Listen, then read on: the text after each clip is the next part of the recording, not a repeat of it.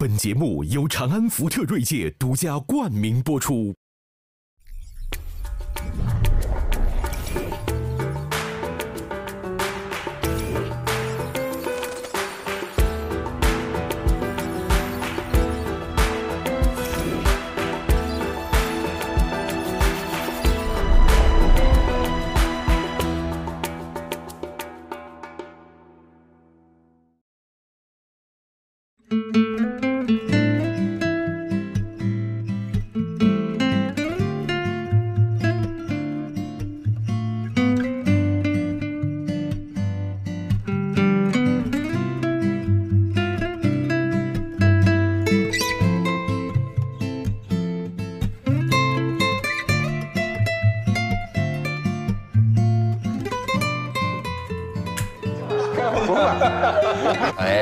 且这个我发现伊利啊，这个外在没变化，内在有变化。不是说说了半天呢，就是说其实真是像马马马马爷说的，就是说啊，这个心胸啊，都是被这个委屈给撑大的。所以真的，人家就说，呃比如说老板呢，说不是他赚了多少，而是他吞下去了多少，就是他能他能吞下去吗能能能能能容啊！哎，但是这个跟就是对女人的改变呢，你觉得跟这个结婚生子、呃生孩子有没有关系？有因为我有一个体会，挺有意思啊。当然我这也是偏见，我就是观察身边的，我就发现呢，呃，你像我们身边，比如说像呃吴小莉啊，像这个呃许国辉啊，这都生了孩子。生孩子之前呢，你觉得他跟男的没什么两样，不是在事业上面都是一心一都是事业心特强的。他生了之后呢，不是说事业心不强了，一样还强，但是我怎么老觉着他有了一种坦然，或者说你比如说像那个吴小莉就跟我说，我他说他说我自打生了孩子之后啊，这个主持节目很多晚会一开头啊，不是一群小孩子手牵手出来吗？他说我只要一看见一群小孩子我就流眼泪，对对对他说我这个心呐就变得柔软了柔软了啊，而且呢，你看歌辉也是这样，就是说。他这个原来是也是事业心强吧，但是生了孩子之后，我现在反倒感觉啊，就是他心里有根，而且他甚至能享受是工作。你看，要这么说，这生孩子治百病啊。我觉得，我觉得女性女性是需要依靠结婚生子来让她变得更丰富的，因为其实我我很感谢我的孩子，我尤其是我的大女儿，我觉得她让我经历第二次人生的第二次成长，有很多东西在我没有生孩子的时候，我比较简单粗暴的认定这就是对，这就是错，然后有了孩子以后，我才学会开始换位思考，学习就是宽容一些，然后也也知道我的那些。我的就是对某些事情的苛刻的要求，其实会给别人造成压力，也会也会给自己造成伤害。我觉得孩子真的是天使，虽然有时候是魔鬼，但孩子其实真的是天使，是天上的天使，看见你有问题，他下来帮助你。哎呦，说的真好。每次你这么想，如果孩子哪儿把你惹急了，你就不容易生气了，你知道吗？那你觉得你以前的苛刻一般是在什么地方苛刻呢？我比如说以前我在剧组里就是很容易看见人家哪儿做的不好，我我就生气了，我就容不得眼睛里容不得沙子呀，这个啊，眼里不揉沙子。啊，我现在就是。我会我会怎么说？我就我我就会给对方，我觉得要一定要给人犯错的机会。为什么？因为每个人生下来都会犯错。如果人家都像你做的这么好，对不起，人家就不在这儿做场工了，就不在这儿做灯光助理，不是在这儿做道具助理了。为什么呢？因为一定是因为你肯定比他们有长处，但你因为比他们有长处，你就不见得你是比他们高贵的，你就可以去指责他们。更何况，我拍戏，我是把演戏当事业哦。我在片场，我是把这个当事业来追求。可是有很多人不是把拍戏当追求，他是完成他养家糊口的一个工作。如果是带着这样的，你想带着这样的心情来工作的，他他他是不能体会我对这些东西要求那么苛刻的，你知道吗？所以你要换位思考，你要懂得他们很多人是来养家糊口的，你要给人家一次犯错的机会。上周刚有一个演员说把一 群众演员给打了。啊真的？然后有一万多群演员去找这演员去，就在横店儿啊，那是不是那演员要求太高了，或者？哎，对对，或者群众演员内心的委屈很多，因是最为乌压压的上万群众演哎，员，我都不知道，跟我聊聊。他就是一个那演员那名儿我都念不下来，也不是，那肯定不是太大的演员，要太大演员我就知道了。说是一线群演，啊他外号叫一线群演。然后呢，把另外的一个群众演员给打了，打的可能挺重，然后别人就不干了嘛，因为他这个这个就群体都是在。这个抱团嘛在一个平平平就是一个微信群啊平面上人对抱团，然后就去闹，要不然据说后来还把那个酒店砸了什么，那肯定那人就害怕了嘛，最后到警察出警，很大。事实上，他们其实他们就是没有学会换位思考。你要知道，他为什么是群众演员？你为什么能在这儿当专业演员？你们肯定这个水平就不一样人家。一天一百多块钱，对你不能拿你的要求去要求他呀，对不对？没错，你就就我就有一次就被教训特别深刻啊，什么教训？就拍节目嘛，拍节目呢，那个节目已经是从六点钟晚上六点开拍，拍到夜里十二点，就差几分钟十二点了，眼看就要完了。那个五百观众，那观众全是花钱雇来的嘛，就没有人不给钱嘛。然后呢，坐在那儿，他们就开始骚动，骚动呢就拍不下去了嘛，拍不下去，那还差一点没完嘛。然后我就多了一句嘴，我就站起来了，我说，这个我说是这样啊，就因为呃他再一骚动就就就麻更麻烦，因为那时候好在是骚动，我就站起来跟他们说，因为他们还比较听我说，我就说我说你看啊，我都这么大岁数，我也难受，我也咬着牙坐在这儿，我说咱再坚持一会儿咱就完了。那台上马上就一个人就说。那你挣多少钱呀、我当时，我当时一点都不不不瞎说，我心里没气球歘就瘪了、啊。这群众的呼声我我腾就坐下来了。我说我我我心里就说我自己啊，我真不该说这句话。我确实啊，如果我后来我就说，我原来也有那种不拿钱的节目啊，可这节目确实拿钱了。然后呢，我就不敢说了如果我要真的没拿钱，因为有好多节目是不拿钱的嘛，我就马上说，我也没拿钱，我没拿钱，我比你还少呢，对不对？可是你抱的心态是不一样。你原来不拿钱去做的节目，你不是为了挣钱去的，你本来就是因为喜欢那些节目。我现在也有不拿钱的节目。这个马爷义务劳动多了，多了像什么保保护犀牛什么的。对对，那都是不拿钱的，还贴钱呢。呃，但是我他那个我我不我不觉得人家说的不对。对啊人家警示我是对的。那确实是他，你给他们那么点钱，他在这坐六个钟头，而且他坐的高处那个都是一台阶儿，是能坐的很累的。我们坐那个椅子要比他们舒服得多，也很累了。我跟你说，你这个我我我跟你有同感。咱们就说，我现在觉得成熟啊，实际还有一个就是你得接受不完美，嗯，你得接受不如意。比如说这个咱们这个社会里很多场合，我就发现啊，实际上这个平衡啊是非常脆弱的。它没有十全十美的事情。你比方说，呃，我因为因为我我母亲卧病在床，比如说我老要跟我父亲想请个护工，想请个保姆，请六七个他都给打出去。你知道到最后我不得跟我这个父亲就是讲，为他为什么呢？因为比如说第一个保姆来了啊，他偷饺子，对吧？我给妈妈做的饺子，有一天我爸爸就不能容啊，一进病房一看那个那个保姆给喂我妈妈一个喂自己一个喂我妈妈喂自己，当时就窜了，老头儿，你知道吗？就不行。第二个呢又嫌太贵，第三个呢又嫌不干净，第四个，好，老有事儿。到最后一个算不错的吧，说是每天黑着个脸。你知道，我后来我我我我自己我就发现越来越像父亲，也是。后来我就发现，就说很多工作的结合呀，你比如说，为什么你不能要求完美啊？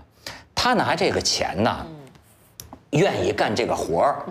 其实很多行业都是这样，他是刚刚好达到这个平衡。您要是说，哎嘿，你是活儿是干得了，可是你怎么脸色那么不好？感觉你好像很不愿意干。我就觉得你这个啊，就属于太苛求了。有的时候，所以我就劝我爸，我说你知道，他所有相关人等能聚到这个情况下，每个人都到了忍受的边缘，你知道吗？这个平衡是非常脆弱的。如果你再较进一步，这个平衡就打破了。对那只有一个办法能够让他有笑脸，就是多给他一千块钱。对，那我爸，那我爸平衡也打破了。就是他有一个预期值，比如他预期值是五千块，啊，或者说这个行业都是五千块，你给他六千块，他一定就就很就好就是。你就多给他一千块，你不要告诉你爸爸，你就跟那个保姆说，你你就跟他们说我我给你的是原来的价钱，这样他心里也舒服，不要让老人家知道你实际。对对哎，你看这贤妻良母，这个哎，给我出这招儿不错个例子，跟他这例子几乎相同。就是我一个朋友，他给他爹妈雇的保姆，那他妈有一毛病，那老人了嘛，都九十岁了，嫌保姆在家里一天洗一个澡不行。他跟保姆说，一天只能不是一一个礼拜只能洗两回澡。他原来想说一个礼拜洗一回，他说我们年轻时候都是一个礼拜洗一回。那现在保姆不干呀，对呀不干怎么办呢？他说我惨了。他说我们家门口有一桑拿，说我花一万块钱买一卡，买一卡塞给保姆姆去，塞给保姆，就是说你每天出去拿这卡上桑拿洗去。然后呢，说那保姆还洗的还挺勤快，一个月就洗完了，又要一张，说这比保姆贵多了这张卡。他说我就不敢跟爹妈说。对，说任何他跟他爹妈说不通这件事儿，他说任何一个保姆都不可能允许，就是你说洗两天澡就完了。他说那水才多少钱？他说水我交什么？但是老年人他不听你这个，这很麻烦。服务差，我觉得是中国整个社会的一个普遍现象。就是我自己的处理办法是，比如说打车叫家政服务，你要永远多给钱。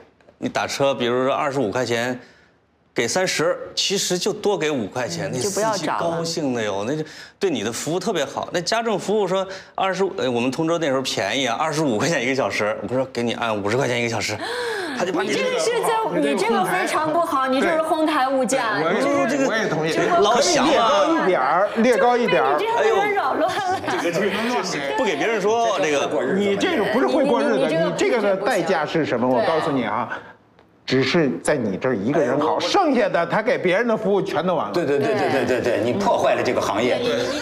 惯坏了，你以后没想过这么知道。对，平衡可以让他有一点儿抚养，但是不允许翻车，是这个意思。你这就叫翻车了，对不对？所以你看，这又有一个定义，成熟意味着分寸，对。他拿捏的就在一点点儿。我有点任性，你有点任性，给太多了。你这是你这是骄纵了，这个是。哎，哎，是有点，就是为了得到别人一个笑脸儿，其实你很简单 花的钱太多了。对，你可以最后，比如说你跟司机说一个啊啊，那个啊没事儿，那个五块钱不用找了，那个这是一句话，但是你不能让人家觉得是我应该的这么做。还有比如说阿姨你给钱，然后最后你比如说多给个多给了多少钱，你就说那个阿姨你今天辛苦啊，那个这个就你回去给孩子买点东西啊什么的，就要有一个名目我那是不管别别人。家洪水滔天了，可能到别人家，但你说到马伊琍家，这个你不给我这钱，我就不好好干了。你那不属于成熟，属于过熟，就是。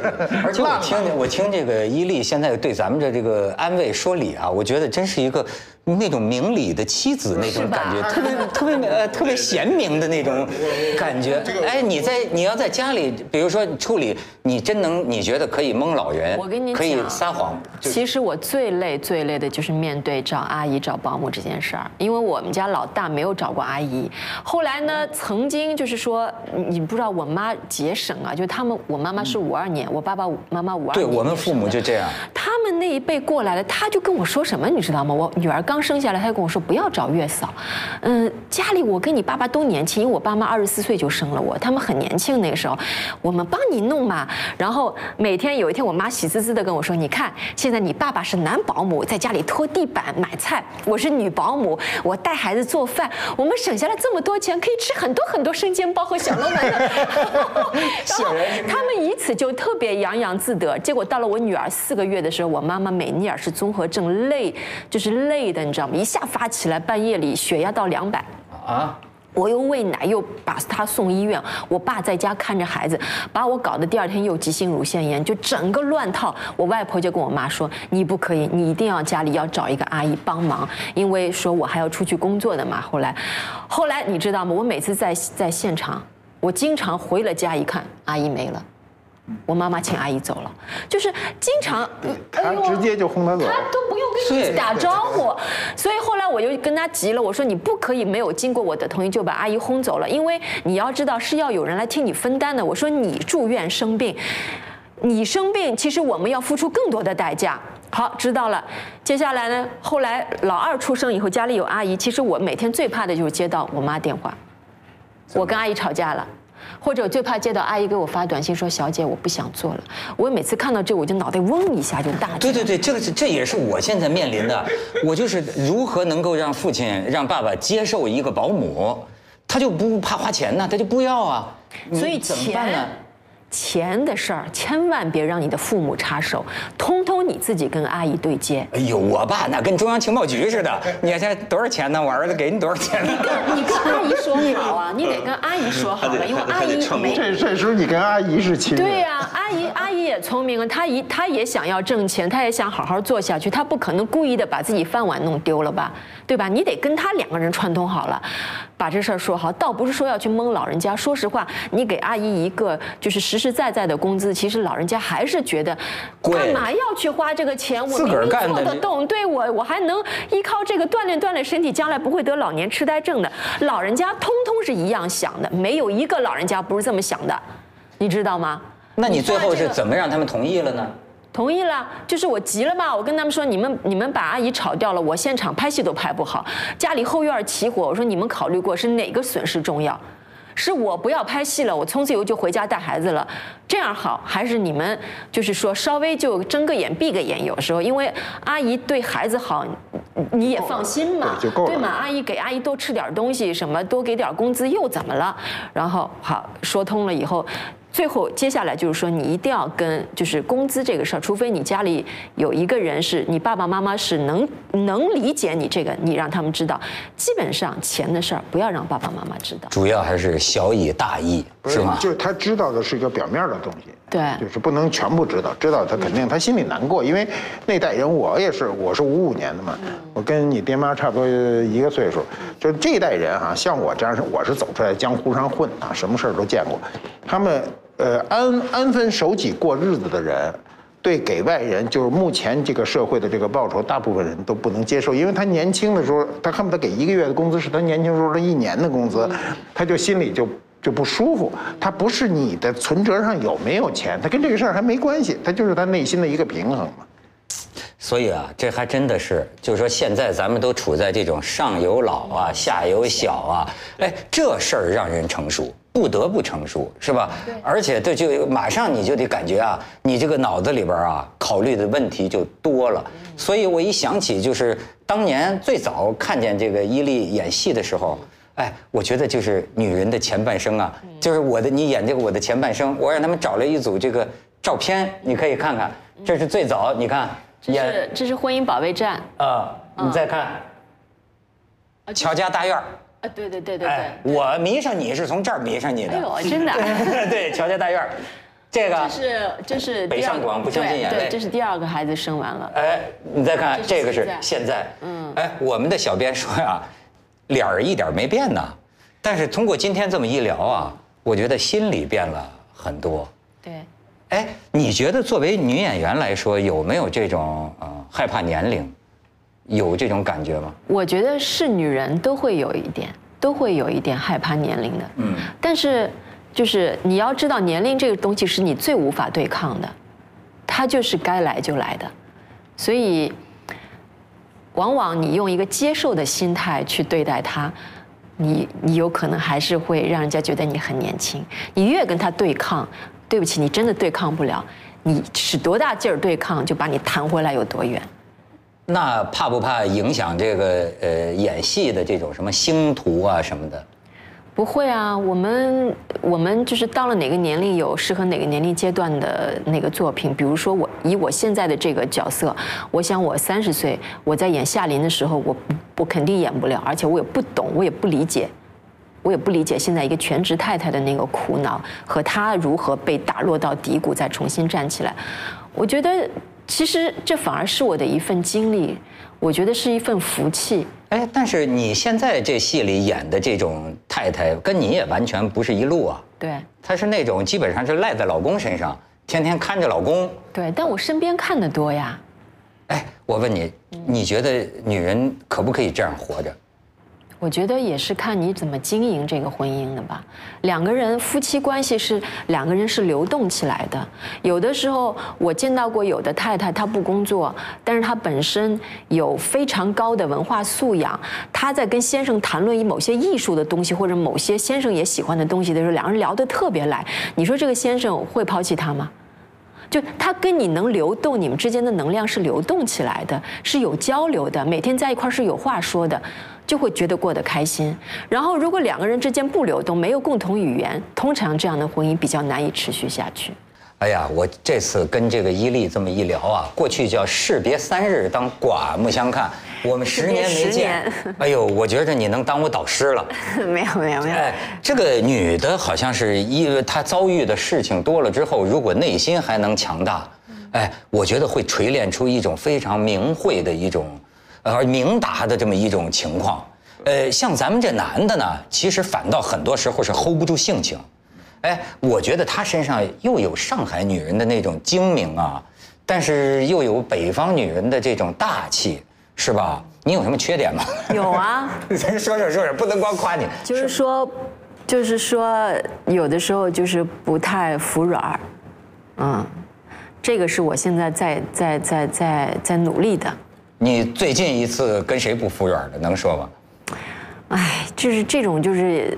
不服软好像就是表表达在处处，嗯，这这这个这个改变比较难，他性格问题是比较难。但是我现在在学习，就我我看周围的朋友、女朋友，有的时候说话稍微就就是其实很简单，就是发个嗲，就学会有时候学会发个嗲，很多事情就很好办了，就迎刃而解了。你会吗？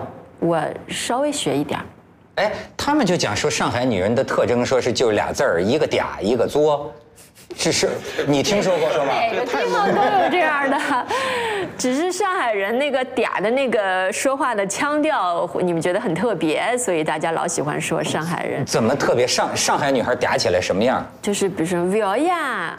就是就是不要呀，就这个意思。呃，不要呀。不是说其实这个东西他要的，他也说不要呀，就是这样子。不要，勿要呀。对对，勿要呀。对对对，我我曾经跟一个上海女孩那个盘盘道哈，我发现我的感受就是九曲十八弯，他就是给你绕啊绕啊绕。不是，那这就撞上北方男人很合适嘛？那不是刚才说什么不要啊？不不要啊？不要。北方男人怎么说呀？让你拿着你就拿着，这不就正好了吗？对呀，这个女孩也觉得很很过瘾啊。哎，那我也挺好奇，就说你是学表演的啊，你你比如说我今天啊，我经常会想起我啊二十多岁的时候做主持人，对很多情况的处理啊。你现今天想起来，你觉得呃，就是到了这个年龄或者这种阅历哈，你在这个演技方面。有什么新的这种体悟吗？因为很多时候，你只有到了镜头前面，才会知道我会怎么演。你看到了那个对手，才知道我会怎么演。这是一个就是很有意思的东西，你知道吗？就是很魔幻的，然后它是出会出乎你的意料的。如果你自己会觉得是出乎你的意料，观众看也会是出乎意料的东西。就是说，你开头你想的那个，不见得是你真正呈现对，我不去，我现在不喜欢去过早的去设想，给他规定死。就是说，我们现在要抛开，呃。就像比如说一杯茶，你你你今天喝这杯茶，你是要喝可乐。如果你前面喝的是茶，你要把那个茶倒干净。你拿着一个空杯子去装可乐，你喝下去的可乐才是原汁原味的。你懂吗？就是说我当我跟对手演戏的时候，我一定要抛开所有的东西，我不要带着自己的假设和自己的预先设想好的东西。因为你并不知道对手会怎么样，嗯，你直接接受对手给你的东西，有时这样现场出现的碰撞才是最美妙的，就是那一瞬间的相遇，是吧？我有一个感觉啊，就是你的戏好像比以前尺度大了。是 哪方面尺度大？没少看，没少看，不是没少看。有时候会看这个片花对，这可能是主办方或者说他制作方宣传的。我至少是发现他参加我这节目穿衣服尺度大。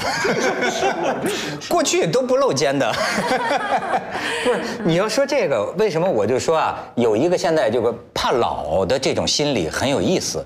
你说啊，先不说女演员。我有时候观察还挺有意思，包括今天的很多男演员，按说呢都是咱们尊敬的表演艺术家，这个无论是文化层次都很高，但是我怎么发现他们穿衣服啊，也是穿的跟吴亦凡似的，真的就好多六十多岁的就是老演员，演技是没得说。但是我觉得他是不是也有意识的希望自己的观众啊，就不要觉得自己老老去了。有时候你平常看机场穿衣服，平常生活里穿。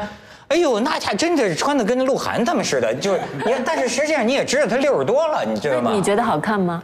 好看呢，因为他不是，因为他身材还是维持的特别好。但是我从这个里边看，你说作为演员，他有没有这种紧张感在里头？有啊，有啊。我举个例子，我们拍前半生的时候，陈道明老师不是其实是来客串的吗？陈道明老师那是我们的前辈啊，以前都是我们在旁边看他演戏，然后这次他来，他很有意思，呃，因为他的戏份台词很少，他总是在旁边一会儿上个茶，因为他演一个料理店的老板嘛。很多戏呢他是没有戏的，就都都是我们在演，但是他不会找个别的地方去坐着休息，比如说打电话啊什么没有，他永远站在旁边看。不说话，就在旁边看。有一天我们大家一块儿吃饭，我就问他，我说陈老师，我说你，我说你你你你常常在旁边看我们。他说对，他说因为我们那个时候，他们那时候红的这帮演员表演是带有那个年代的痕迹的，你带着那个年代的痕迹到现在这个年代来演。他说是有可能要脱节的，所以我今天站在一个虽然是一个前辈的角度，但是我是抱着一个学习的心态，我来看你们正当年的人是怎么演戏的，我来学。他说我想要融入，但是我不能让自己的姿势非常难看。你懂吗？就是不能是够的，我得首先是具备了这样的，呃呃，具备了这样的能力。他说，所以我是来试试水看看。哎呦，我说你觉得说的特别好。我说陈老师，你说我们是正当年，其实只是嗯，对这部戏来说，那你要说正当年，现在八五后、九五后的年轻的女孩子、男孩子，那红的。这粉丝比我们大，就是多的多了去了，都红成那样。其实他们也算是正当年，对不对？所以我说陈老师，我现在也在像你一样的学习。我以前会排斥，我觉得他们哪儿懂演戏啊，我现在也会去看一看，我要知道哦，他们红是这个道理。现在小朋友喜欢看是这个东西，你一定要去了解这些东西。所以虽然你对这个年龄是有一定的。畏惧的，但是你不要抗拒。你如果掌握了更多的。更多的去迎接你的年龄到来的这些个法宝，我觉得你到时候就就就比较从从容容的了。哎呦，所以说要说人家厉害，真是都是有原因的。这家真是有这个见识啊！根本不能想象陈道明老师，而且他身材保持的特别好，没错，穿的特别时髦，穿的就是跟吴亦凡似的，我看啊啊，比吴亦凡还要酷，还酷，就是因为他身上有那个劲儿，你知道吗？对对对，所以他你想你想他在旁边就就。站着插着，这样看就看你们演戏，不提意见，不说话，就看你们怎么演。我觉得这真的是一种这样的学习的状态，其实特别值得大家去。他未来能生存，不是我我我是什么意思？最近那个《未来简史》的那个作者，那个那个什么赫拉利，不是到中国来来来讲了这么一圈呢？哎，他讲的这个，我结合最近我收到的很多信息啊，我就发现啊，你得知道时代在变化。而且必将变化。你比如说，他过去说，工业革命啊，就产生了一个无产阶级。他说，未来的科技革命啊，很有可能会诞生一个无用阶级。不是说水泊梁山那无用军师成军了，就是说没有用。呃，你现在呢，就是说这个知识更新的速度啊。你连学生今天大学里学的，可能十年之后就都用不上了。什么十年？这这大一学到大四就废了。哎，就所以呢，更何况就是说上点岁数的人。可是另一方面呢，你看人类的寿命又在延长，就是现在现在他们说这个整个这个生理的规律现在是早熟晚衰。你看现在很多四五十，过去四五十岁的中年人，那看着跟老头似的了。现在你像陈道明老师这样的，你看着也就就是三四十岁，那么年轻。哎，马爷，你怕老吗？怕。表现在哪儿？表现在心里。我表现不出来呀。我我是这样啊，我原来特别，就我没有感觉，对年龄什么都没有感觉。但是人呢是这样。四十岁以前没有任何感受，就是对年龄的差什么都没有感受，不管看岁数大岁数小都没没问题。到四十岁那天呢，因为我们有文化嘛，说四十不惑啊，你过了不惑之年了嘛，你就有有一丁点儿感觉，很小的一点儿。五十岁那天呢，就有一点悲哀，就觉得因为过半百了嘛，知天命了，就觉得嗯，他们就是五十了，不怎么高兴啊，就是那没法高兴第一个事儿就是说，不过生日啊，不，你你我庆祝没什么好庆祝的。对，第二个然后呢，关键是过六十，就心里就就有点特别不适。就我我到六十的时候，我突然觉得哈，这五十岁挺好的，就开始就都不奢想再往前了，就已经所以我一定要珍惜我的今年。我告诉你，所以我老跟跟后面的人说，因为我是过来人，我觉得一个男人最好的日子啊，就最好的日子是三十五岁到五十五岁，啊，因为我是过来的，我才敢这么说。这二十年是你的黄金时期，就是你要做事儿干什么都是这二十年。过了五五十五岁以后啊，任何人的体力，我体力是非常好的。我五十，我都五十八岁了，我还奔西藏直接上去，上的那个什么寺院，所有人全谈了，就剩我跟那大喇嘛了，就是所有的人都跟不上。在这种情况下，你毕竟是体力是是，你体力一衰，你心力就衰，啊，过去不知道什么叫累。呃，就是多累多什么，就是吃顿饭能睡个觉就全没了。今天呢，会会积累，就有时候觉得就是有累心的感觉。我原来没有累心的感觉，不知道什么叫累心。我心怎么累？没有，就觉得永远有空间，永远没使完。但是过了一个年龄，就开始有这个问题。有这个问题，就现在就就很怀念年轻的时候。我过六十才有这个感觉。采夫正是这个年龄段，你现在有危机感？最大的问题在于我踢球老了。就是我，我最注重的不是我其他的，我什么什么什么，只是球踢不动了。我原来二十多岁的时候，一天踢八个小时。那你换一种球踢嘛？那不行，那那那不行心里你不能自个儿骗自个儿，不能自个儿骗自个儿你。必须就我因因为我们经常有一个梦想，男人要死，不是死在床上，就要死在场上，就是足球场上。其实到我这年龄，基本上人家都供着我了。哎，大哥，这球传的不错，自己跑了，人家咔了一长传，人家就去追。但我自己觉得还是有点悲哀的。那我觉得就是对于踢足球来说，我已经退役了啊，就很老了。但是对于马爷说的那个一辈子那个，我现在还没什么感觉、啊。我我是因为因为我现在特别关心的一件事，就是说希望，呃，就人类在这个时候呢有一个重大的科技突破，让人均岁活到一百，就是个人就活一百岁，然后呢好一点的活到一百三、一百五，这算有重大突破。我就希望这一天早一点到来，让我们赶上。这回不是不是这回这赫拉利讲了，反有可能的，是有可能，这是逼近了。但是呢，他呃向这个人类提出一个警告，警告就是有可能啊，将来是少数人。有条件、有钱或者掌握这个人工智能的人，他可以不断的更新身体，可以不断的，比如说他就像这样机器，一个月去趟医院，一个月去趟医院，你可以活永生，甚至是对吧？永生我不相信。哎，对就是说我我不相信。你可能啊出车祸你还是会死，但是你只要一直维护着你这个呃机器，呃可能实现那个就是至少很长。但是呢，另一个矛盾是什么？就是他就说啊，更大多数的这个没有条件的人，比如说穷人，你呀、明显着那将来人那大脑挑事儿，这人挑事儿。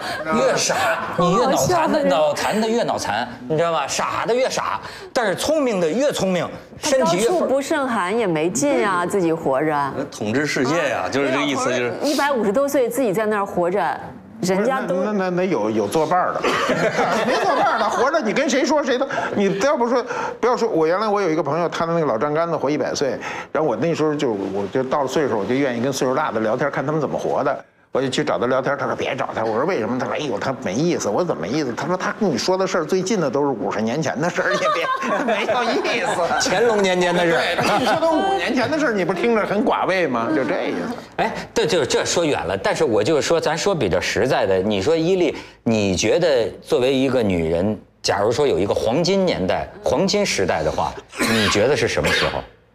我觉得应该是四十多岁，为什么？这个时候是你的阅历正好就开始积累了，而且你已经其实人生已经呃经历过一些东西，也会得到一些感悟。你正好已经大概大不大概就是说感悟完了的时候，然后孩子也是。嗯，到了一个很挑战你的那个年龄，我觉得这个时候是去，其实是思想是最丰富的。哎，但是你不觉得吗？他们说这个亚洲的这个流行文化里有一种对年轻漂亮的崇拜，那哪个什么欧洲就不崇拜吗？你还真甭说，就是咱就比如说这个，你像好莱坞的电影里啊，我那天看一个好莱坞明星，咱们的明星拍广告啊，是五十岁的人恨不能扮成二十岁的人，是这个打扮，这个这个化妆。我发现有些好莱坞明星，他胖就胖了，他四五十岁就是一个四五十岁的样子，拍个广告就是穿个西装，非常简单就拍一个广告。那我就觉得，在他们的那种文化里，大家就能够欣赏这种四五十岁的人，就是这个美啊，白头发就白头发嘛，一样有这种风霜之美啊。你觉我觉得？我们的审美慢慢的也会也会那样的。其实我们现在当演员已经比以前那个时候当演员幸福很多了。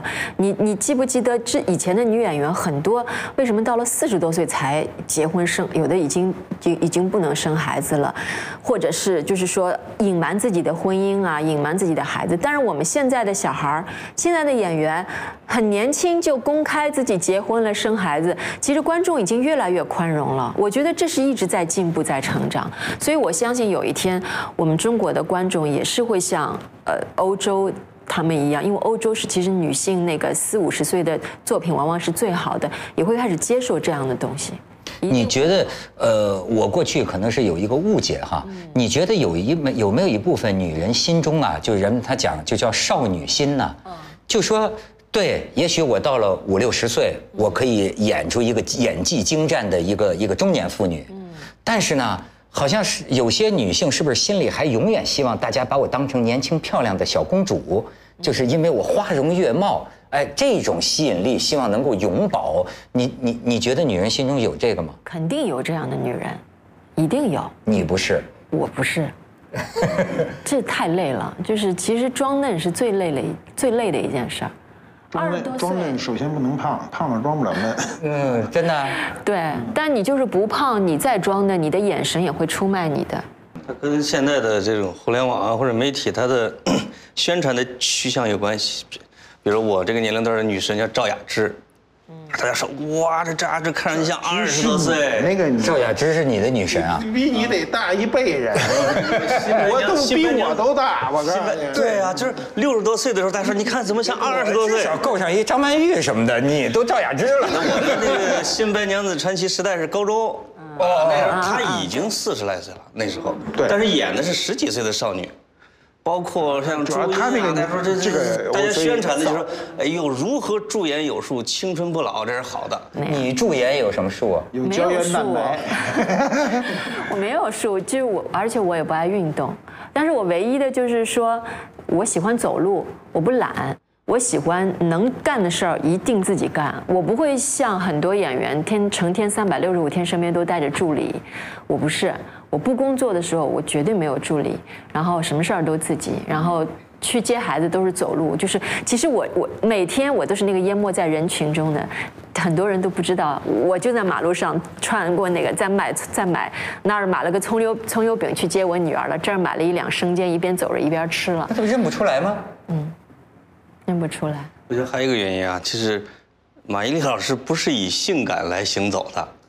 就是老的最快的，往往是以性感路线著称的人，因为他的 第二对他的第二性征会很快的会显现出来变化。哦，就是以内寒风来行走的人呢，实际上是谢谢啊是是走是抵抗得住时间的。这个说的很深呐、就马老师从来不是靠身体的，所以到今天也不怕岁数。来，祝马老师青春永驻啊！谢谢，青春永驻。祝各位都早日，咱们都能够那个享受到科学的福利。对，永生不老，尤其尤其我，寿与天齐。有有希望。不是马爷你有希我就是等着这个科技的新突破，真的。但是我觉得马爷的心态特别好，你不觉得吗？他没有像有的人直接就装啊，我不怕老，没事儿。他直接就说了，而且他还特别期盼现在的这个科技能够带给他，就是我就福利看真福利实，对，带给他福利。但是马爷，你知道有一句古话，老而不死是为贼。对不起，啊，不不不怕不怕不怕，老只要能只要能长寿忍了。福利，管他老贼你做我什么的。呃，这个这个福利可能很快会到来。对对，我也觉得。呃，但是我觉得光咱们变老头儿没什么用，很重要的还得有像人家伊利这样的知心的这个这个知红颜知己陪着咱们，咱们长寿才有意义。我将我将来有有机会再找讲这个话题。你知道现在不是有个技术叫冷冻吗？嗯。我有一个朋友就跟我说，说我特别怕死，说我要不行了爷，你。说脏话了。哎现在不录了，现在不录了。我全给他剪了，说说说没没说劲儿。就是说，他说，呃，说那玩意儿很贵，说不怕贵，我有钱，说说我要觉得不行了，我就冻上了，然后我出一份钱把你也冻上。我说我我说凭什么把我给冻上？他说到时候话解了以后，咱得有人说话呀。我说你不懂，嗯，冻上了以后，一千年以后保证能让你活起来。咱们现在都有可能让那个马王堆女尸活过来啊，问题是你的思想和记忆在不在？你得告诉我。如果你的思想和记忆不在了，你活起来你是另外一个人了，没有任何意义。嗯哎，伊利，你伊利，你渴望在你现在的黄金时代有个技术把你冻，我不要不。是不是，为什么不要你那干嘛现在动了？他是要不行了才动呢。对，我还没到那个。人家医生告诉你，你只有一个月的时间，你现在是不是选择动对？对那你就动了。动了以后，问题是你化冻以后呢，想没了，那你化冻以后就变成另外一个人，那没有意义。非得老成马王堆女尸新追那个模样啊，将来出土了也恶心人。咱咱咱咱咱咱咱咱还是希望伊利永远年轻，永远年轻。再来一个，再来一个。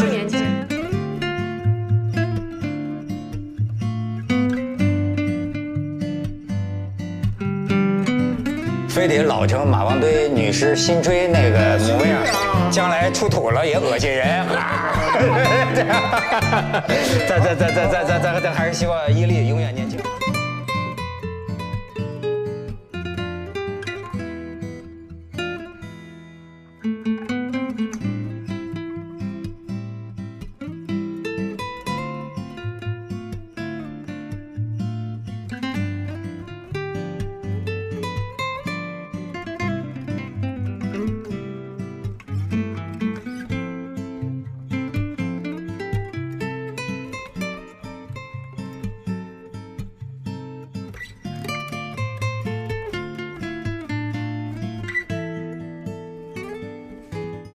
世界很酷。